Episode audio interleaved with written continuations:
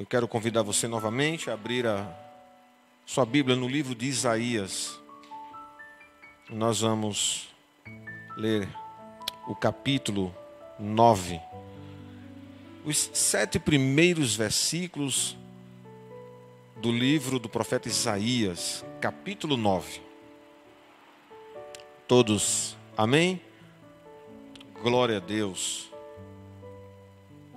capítulo 9, versículo 1 diz o seguinte: Mas para esta terra que estava aflita, não continuará a escuridão. Deus, nos primeiros tempos, tornou desprezível a terra de Zebulon e a terra de Naftali mas nos últimos tempos tornará glorioso o caminho do mar além do Jordão, Galiléia dos gentios.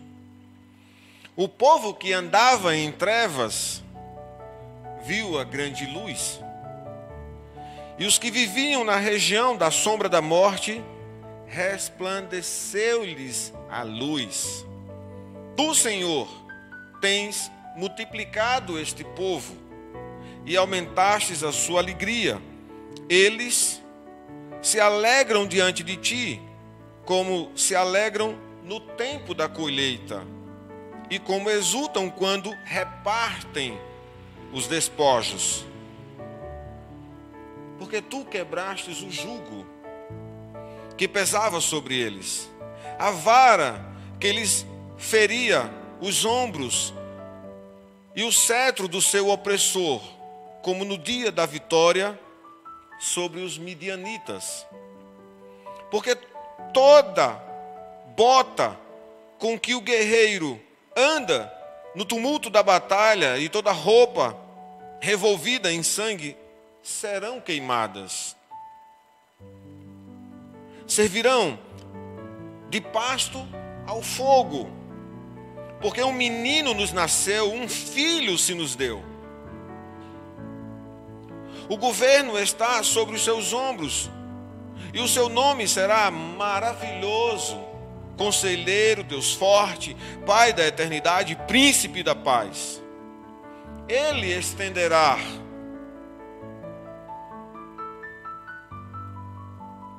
o seu governo e haverá paz sem fim sobre o trono de Davi e sobre o seu reino para o estabelecer e para o firmar com juízo e com justiça, desde agora e para sempre.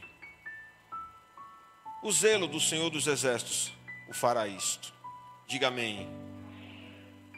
Glória a Deus. Então, amados, nós temos uma mensagem para compartilhar com vocês. Temos como tema o resplandecer da luz. E nós estamos iniciando o mês de dezembro, no, estamos no sexto dia, o, o primeiro domingo deste mês, é um mês de dezembro, há celebrações em toda a terra para os mais diversos povos, seja celebração pelo aspecto da, da herança e a tradição cristã, seja pelos aspectos também das celebrações seculares. Eu quero falar sobre a luz, que esse texto está apontando para as adversidades, as circunstâncias difíceis e para o transformar da vida. As cidades estão sendo preparadas, decoradas com luzes enfeites, a toda espécie de iluminação bela, extraordinária, extravagante que a gente é seduzido a olhar. Mas essas luzes não passam apenas de lâmpadas. Toda a sua estética, ela, apesar do seu efeito e fim, ela será dissipada como as coisas perecíveis. um dia ela vai sair da decoração e vai deixar o estado em que estava. Então a iluminação da, da cidade, ela voltará ao normal. Nós não ficaremos no frenesi dessa beleza estética durante muito tempo. Até porque isso é cansativo. Eu quero falar sobre uma luz que não pode se apagar. Ela ultrapassa a questão estética. Ela é superior porque ela não é cansativa, ela é superior porque ela traz entendimento, ela é superior porque ela traz o nosso olhar não só para a sua atenção, mas para a transformação. Eu estou falando de uma luz que não pode brotar da terra, ela não pode ser desenvolvida pelos homens e ela não está na mão dos homens. É uma luz que vem do trono de Deus. É uma luz que vem dos céus. E essa luz, ela é poderosa para transformar.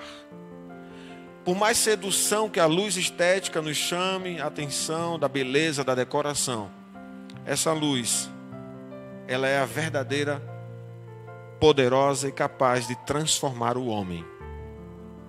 Eu quero começar falando, na minha introdução, comentar o primeiro versículo desse texto. Eu vou usar o primeiro versículo como égide de introdução.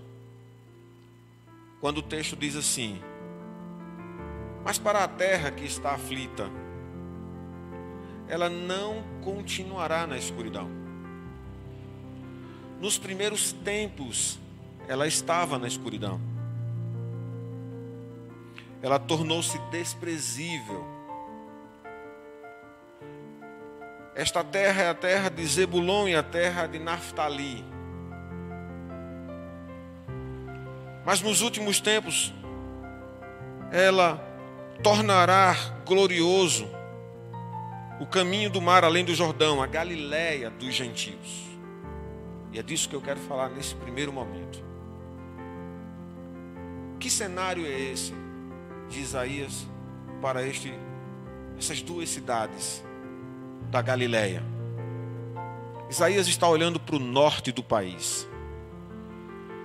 Ele está olhando para duas cidades mais ao norte região de galileus e gentios.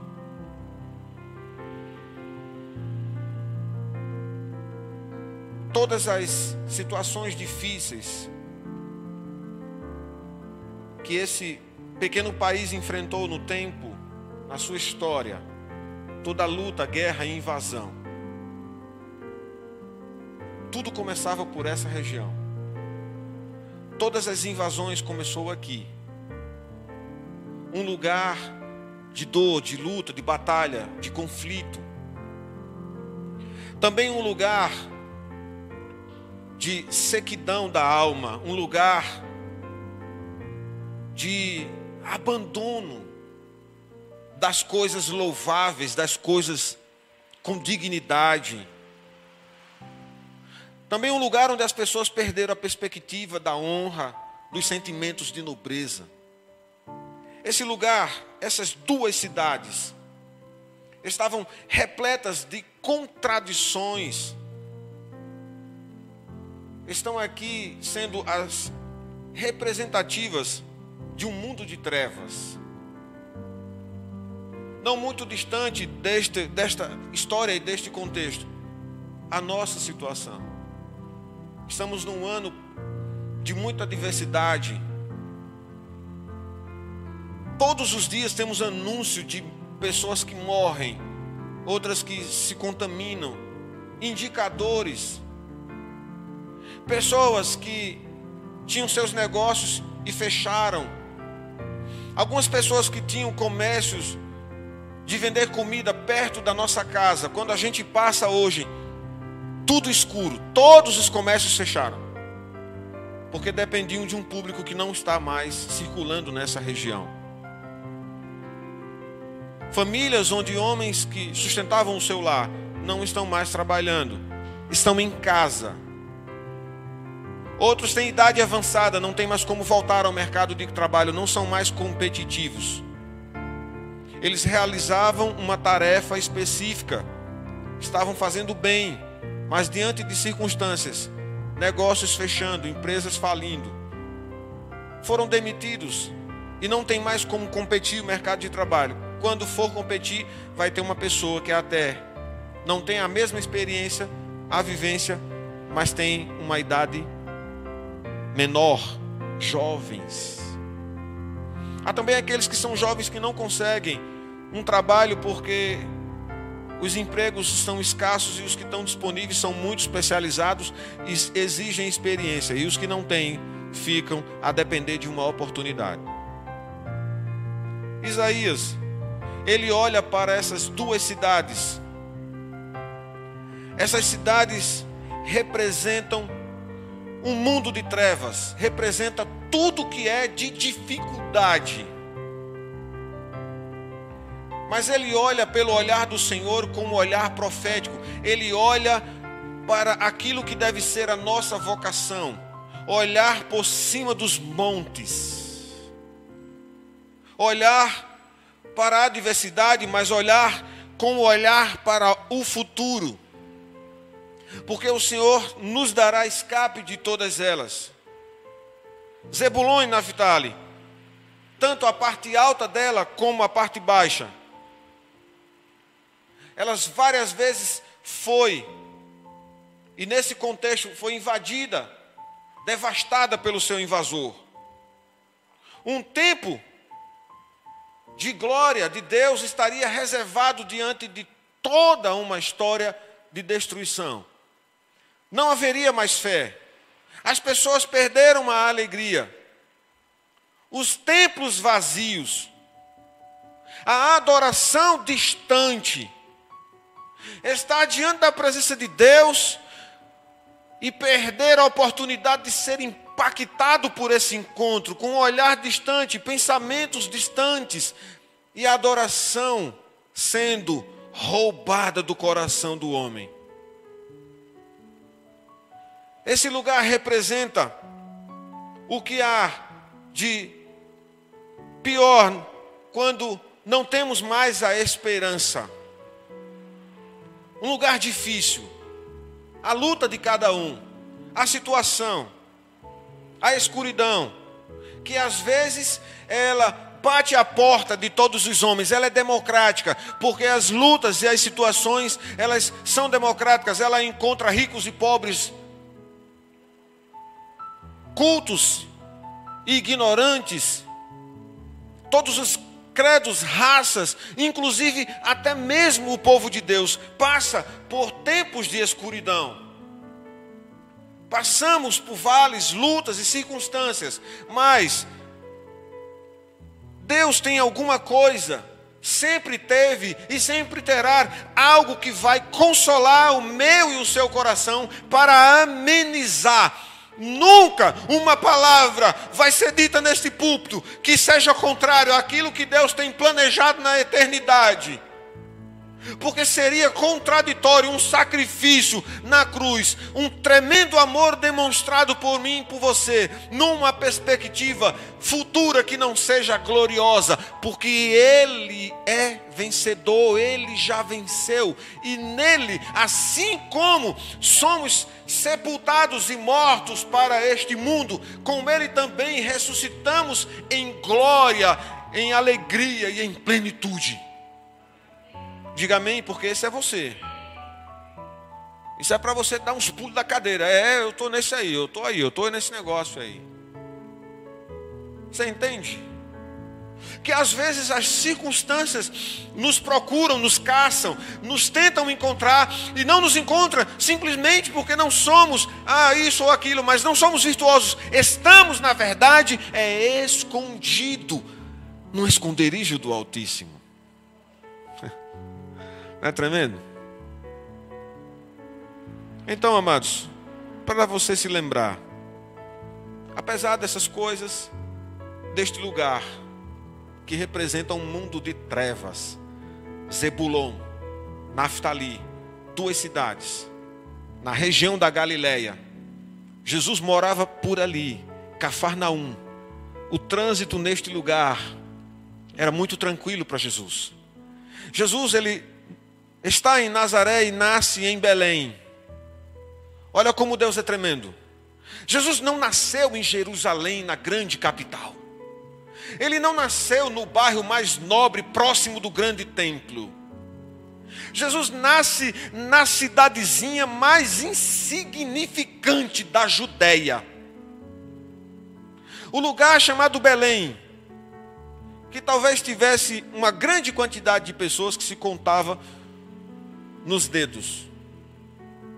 Sobretudo, ele não começa e opera o seu ministério grandioso na Judéia e em Jerusalém.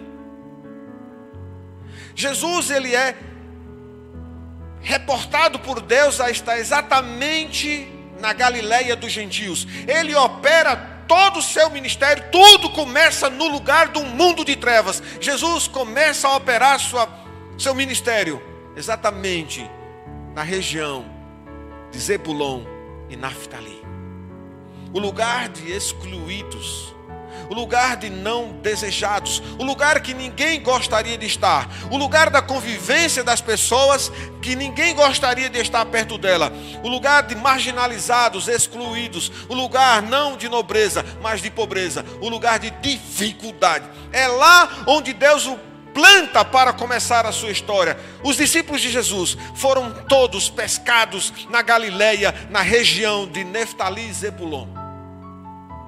Então o profeta está dizendo exatamente isso. Apesar de toda a situação aflita e que Deus tem olhado num passado com a justa raiva daquela população desobediente, ignorante, revoltosa, sem sentimento de nobreza, com coração duro, é neste lugar que se tornou desprezível aos olhos de Deus também nos últimos tempos se tornará lugar de caminho glorioso. Você consegue ver como Deus faz? Não começou em Jerusalém, nem nos palácios herodianos. Eles não começou, Jesus não operou nas melhores sinagogas, ele vai para a rua, para o meio das pessoas, para uma multidão de sedentos e famintos, exatamente nos lugares de exclusão. É em Zebulon e Naftali que ele vai fazer isso. Eu quero lembrar aos irmãos que diante de tudo que, se acontece, como eu tenho recebido palavras extraordinárias, mensagens, mas eu tenho recebido também muita palavra de pessoas num estágio de pânico e conspiração contínua. Todo dia tem uma tese nova.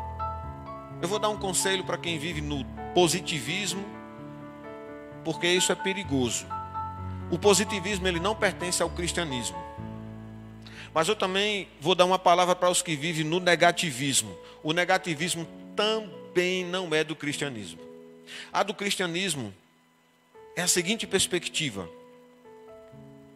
há um problema, reconhecemos, não temos capacidade de resolver e nem de nos salvar. É assim que pensamos. É essa mente do cristianismo. Contudo, a esperança. A esperança para o que crê, a esperança para o que espera e a esperança para o que vê. Por quê? Porque não são as coisas que nos faz crer em Deus, mas é as coisas que não vemos. Porque a fé, ela nem é nossa, é um atributo do céu. A fé é possível que alguém possa, num futuro, acredito que não próximo, tentar dizer que há um elemento no nosso DNA que representa a fé. Eu não creio. Eu creio que ela é uma implantação em nossa alma, em nosso espírito, por ação direta de Deus. A fé é colocada no seu coração para que você creia e que você contemple Por quê? Porque ela é exatamente o fundamento da esperança. Ela é o fundamento das coisas que eu não estou vendo, mas eu creio na existência a partir do agir de Deus. Isso é a fé. Então eu quero te lembrar o seguinte: você pode ser perseguido, mas você nunca será desamparado. Você pode estar contristado, mas você estará sempre alegre.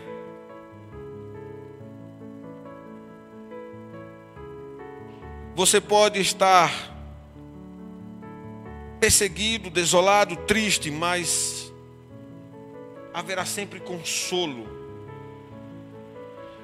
Porque Deus ele tem em nossas vidas a autoridade de estabelecer o limite de até onde as coisas podem vir e ir.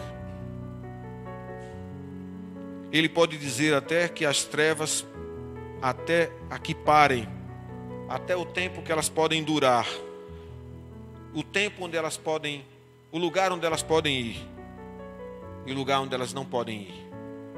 Sua vida está nas mãos de Deus. E é nessa esperança que nós, todos os santos, devemos nos consolar diante da escuridão de um templo nublado. Devemos nos consolar em Deus em tempos de dificuldades. Devemos ter esperança na segunda vinda do Senhor. Embora pareça bem distante, mas devemos estar próximos desse sentimento como se fosse agora. Contudo, diante de todas as situações e calamidades, nossa confiança será inabalável no Deus.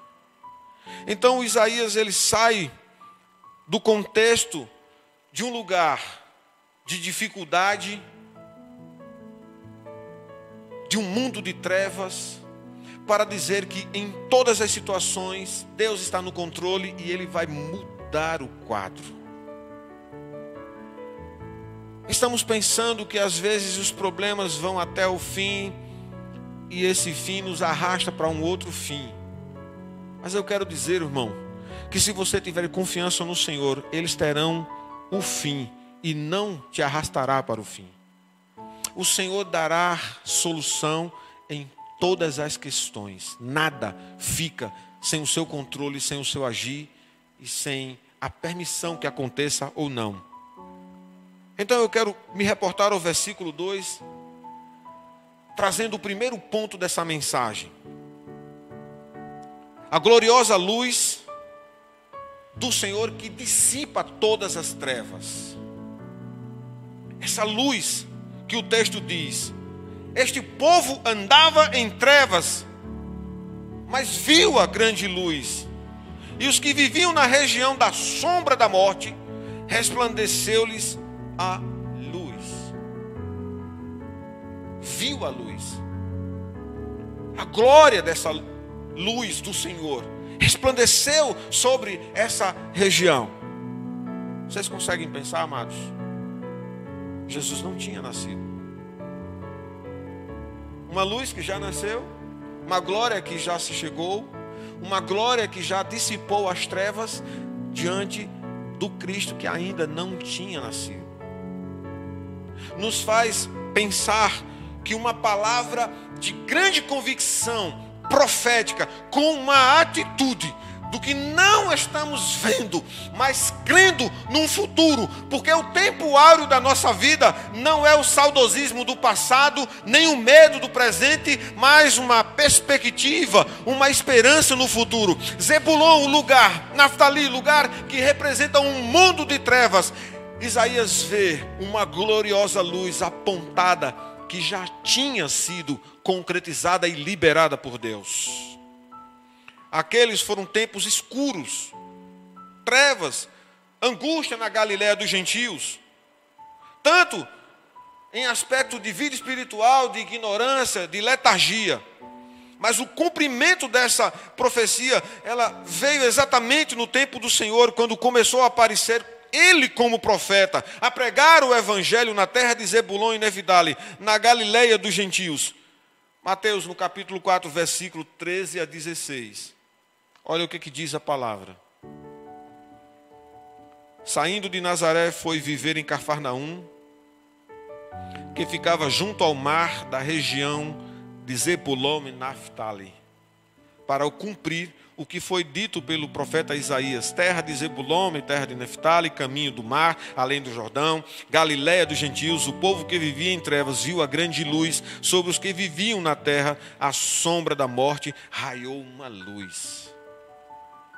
Jesus sai de Nazaré, amados, e vai viver exatamente no lugar onde Deus disse que tudo começaria ali. Toda a restauração, toda a mudança. Então, onde há trevas, esta luz é poderosa para sucumbir todo o poder da treva, irmãos. Não há nada que você não possa colocar nas mãos do Senhor, que essa grandiosa e poderosa luz possa dissipar todas as trevas. Portanto, aqueles que têm o Evangelho andam na luz, ocupam um lugar e em sua alma uma grande luz, uma luz resplandecente, brilha e cada vez mais intensa. Ela deve ser vinda de todo para todos nós, vivida, compreendida. Porque não estamos mais em trevas. Devemos recebê-la com prontidão, porque ela é soberana na sua utilidade e no seu fim. Mas a todos os que estão na escuridão, eles acreditam exatamente na luz que brota na terra. Eu comecei falando das luzes de Natal, dos enfeites. Mas ao redor das luzes de Natal, dos enfeites, vem toda espécie de guru de ordem espiritual. É crescente esse momento, o tempo onde as pessoas estão procurando cartomantes, astrólogos, adivinhos, gurus, videntes.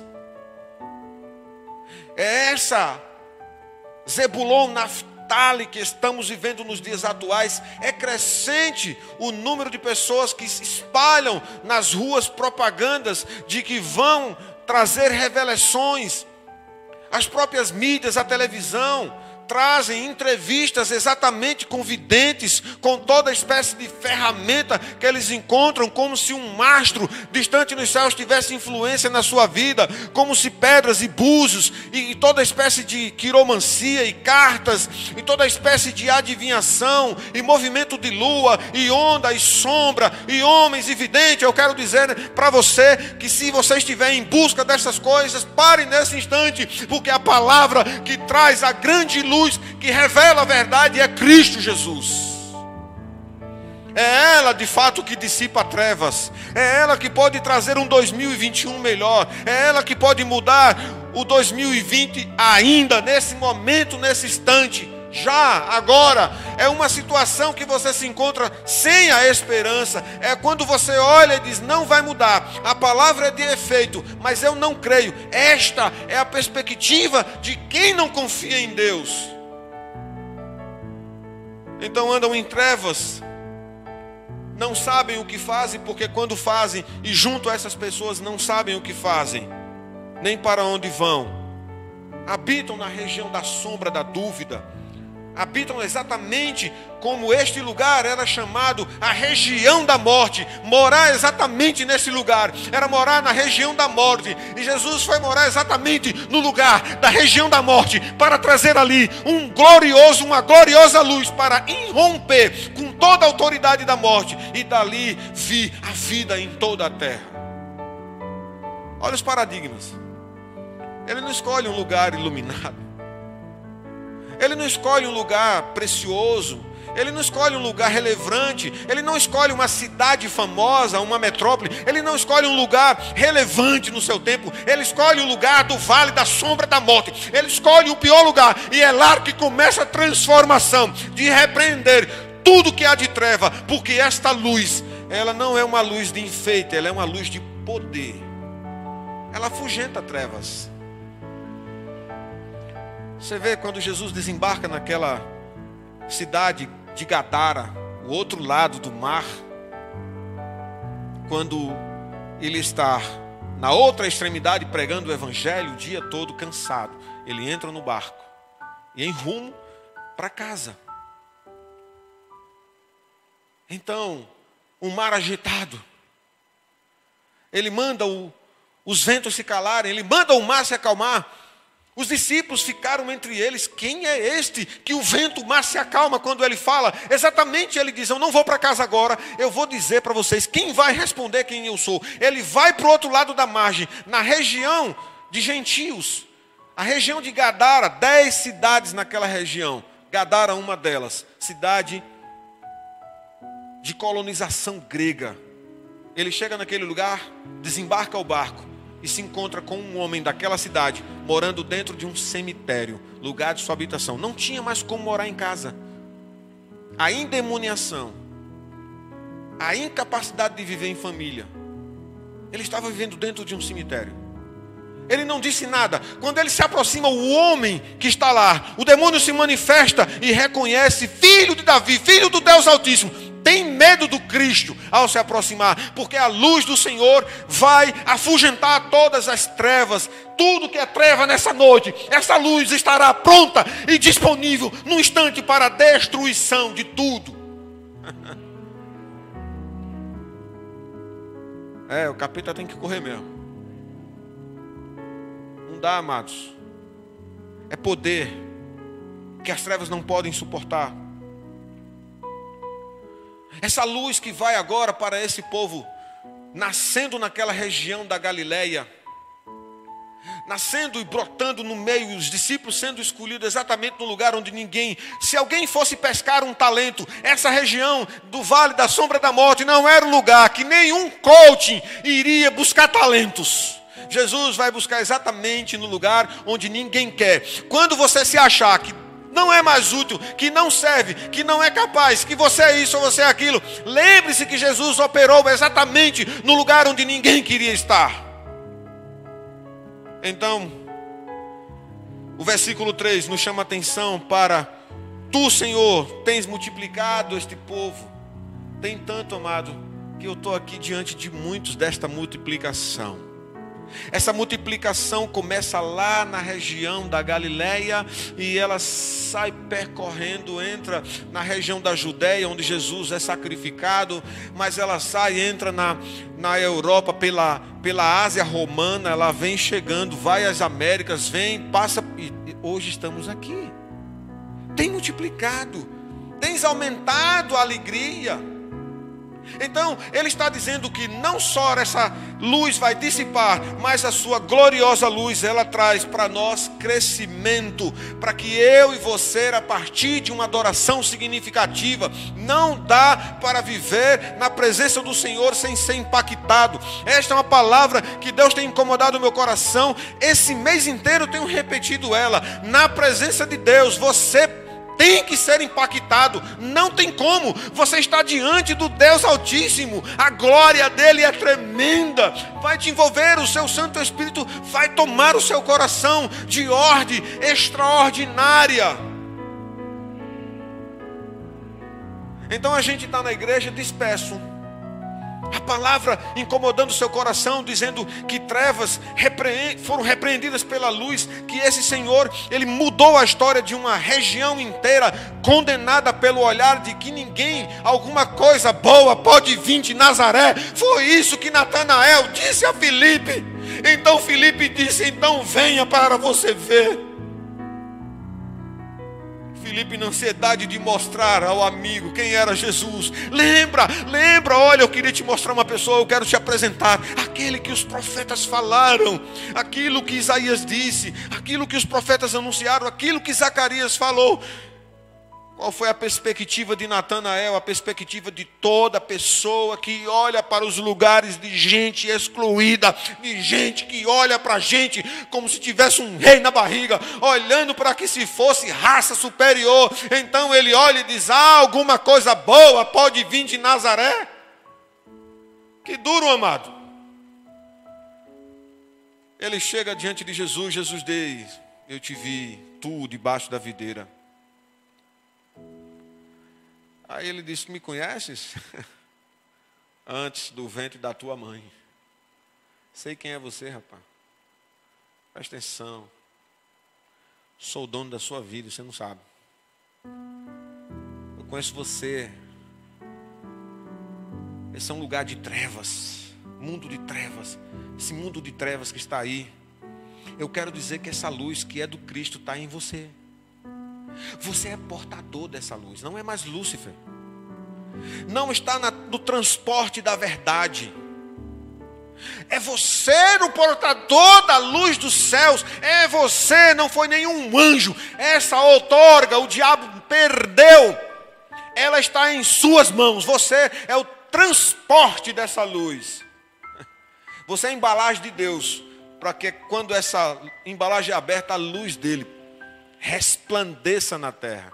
Você é uma embalagem de Deus que não pode ser colocada debaixo das mesas, nos cantos, nos lugares escuros, nos buracos. E se assim fizer, esta luz vai iluminar, mas você precisa estar visivelmente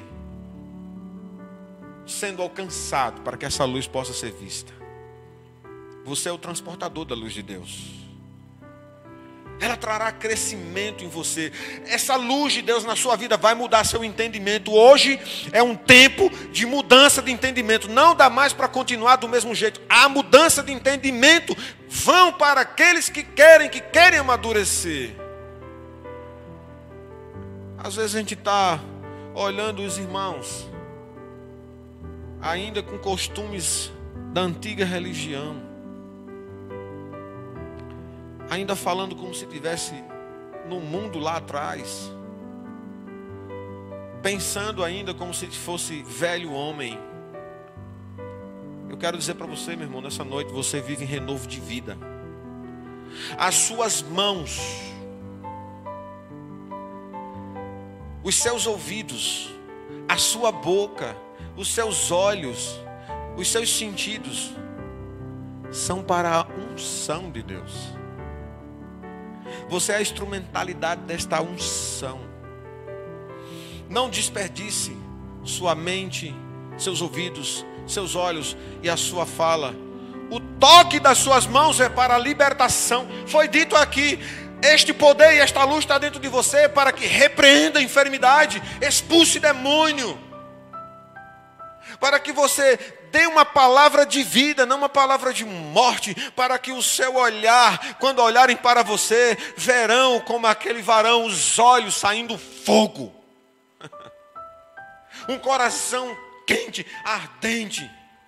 Que ao chegar perto de você, alguém tocar em você, apertar sua mão, sente presença de Deus, olhar de Deus, sentimentos de um adorador. Você está sendo confundido com qualquer pessoa, está se parecendo com o todo. Você não vai virar um, um cristão sobre, sobre-humano, você continuará humano, mas sobretudo você verá que você é diferente. Você não vai se parecer com uma criatura de outro planeta, você vai continuar sendo humano. Mas você não vai ser a mesma pessoa. Esta palavra, esta luz, além de crescimento, vai trazer você alegria mesmo em tempos de tristeza. É difícil, mas a lógica é essa. É que quando a tristeza nos sufoca, a esperança nos alivia. É que quando as tensões dessa vida nos pressionam, esta alegria nos faz expandir. A gente vai a lugares que a gente não ia. A gente experimenta milagres, a gente experimenta extraordinário, a gente experimenta maravilhas, a gente experimenta aquilo que os gurus da vida não podem conceder. Então, eu indo mais à frente, essa luz, como está nos versículos 4 e 5. Senhor, tu quebrastes o jugo que pesava sobre esta região, sobre eles a vara que eles feriam os ombros, o cetro o opressor, tudo, a bota do guerreiro, tudo isso, todas essas coisas, o Senhor vai juntar para servir de combustível para o fogo. Tudo que está na adversidade, inclusive esse Covid-19, em tudo. Lá na frente a gente vai olhar o agir de Deus, vai olhar para o dia de hoje e pensar: bem que o pastor disse, que tudo na verdade essas circunstâncias todas, Deus vai juntar e vai fazer disso material para fogo. O fogo vai aumentar com a destruição de todas essas questões. Então, essa luz que é o Senhor liberta o homem de toda a opressão. Olhamos para as opressões, não estamos negando as, os problemas de ordem emocional, mas eu quero dizer para você nessa noite: você não é escravo do seu medo, você não é escravo da sua cólera, você não é escravo das, das suas frustrações, você não é escravo dos sentimentos de perda. Você é livre. Tome posse de liberdade nessa noite. Ficamos num sentimento de perda, olhando com saudosismo em coisas que é monturo de lixo. Olhando para um passado que era glorioso, não é assim a vida cristã. A vida cristã, nem o presente é para nos ser tão fascinante, é o futuro. Esse futuro testa a nossa fé. Você é livre hoje. A intenção dessa graça é quebrar o jugo de todo o agir de Satanás. É remover a carga de culpa, de toda a corrupção, é libertar-nos da vara dos opressores, das opressões, dos sentimentos, dos estresses, das depressões, da dependência do medicamento. Permita nessa noite o Espírito Santo operar em você. Permita que o Espírito Santo faça em você, como está escrito, a mesma vitória em Midian, pela obra de Deus. Permita que esta operação de Deus seja plena em seu coração. E aí, por último, nós olhamos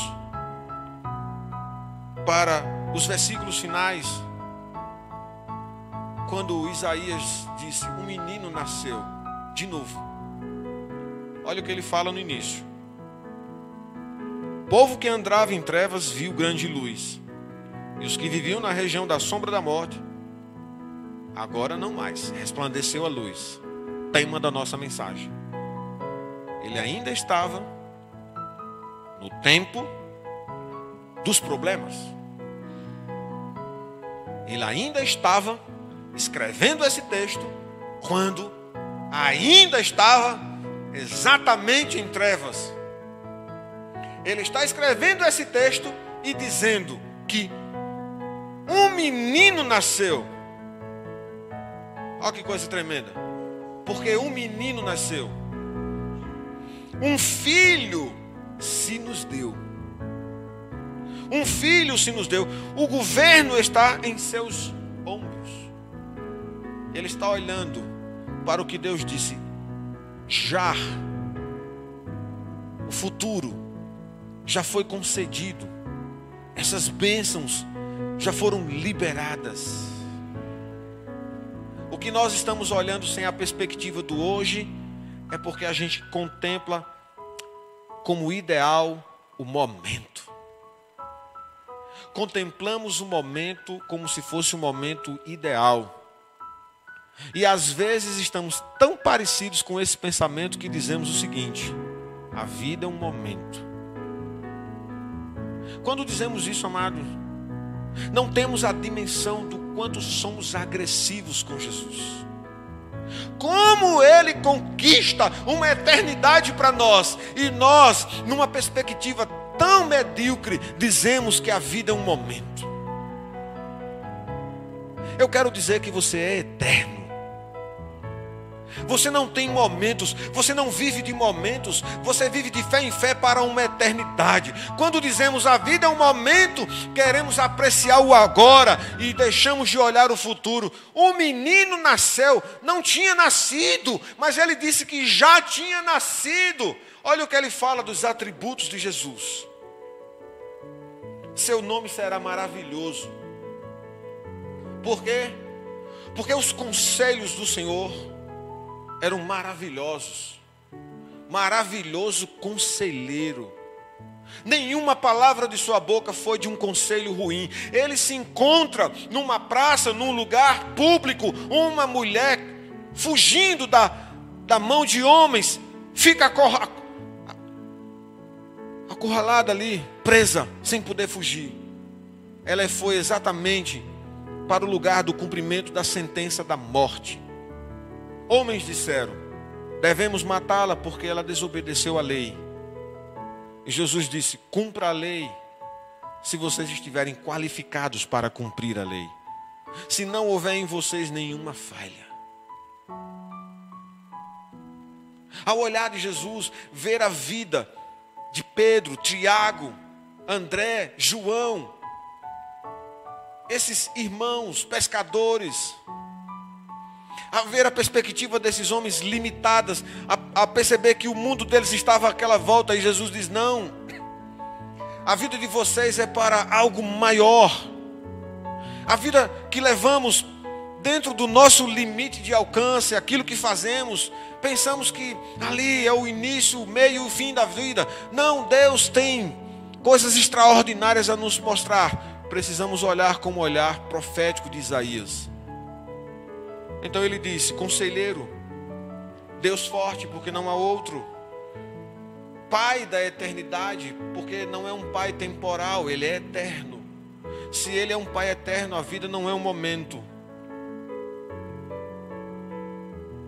príncipe da paz. E no versículo 7 ele diz: estenderá o seu governo e haverá paz sem fim. E agora ele está falando do seu domínio. Quando Jesus voltar, amados, domínio completo de tudo isso.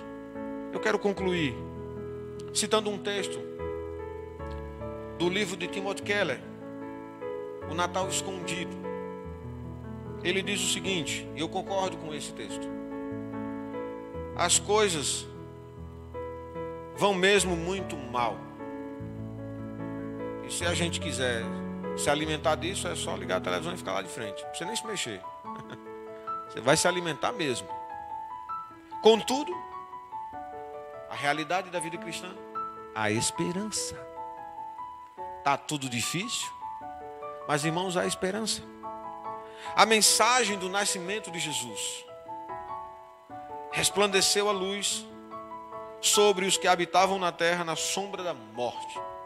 Esta mensagem, ele diz que a Bíblia não está afirmando que a luz brotou do mundo, mas ela raiou no mundo.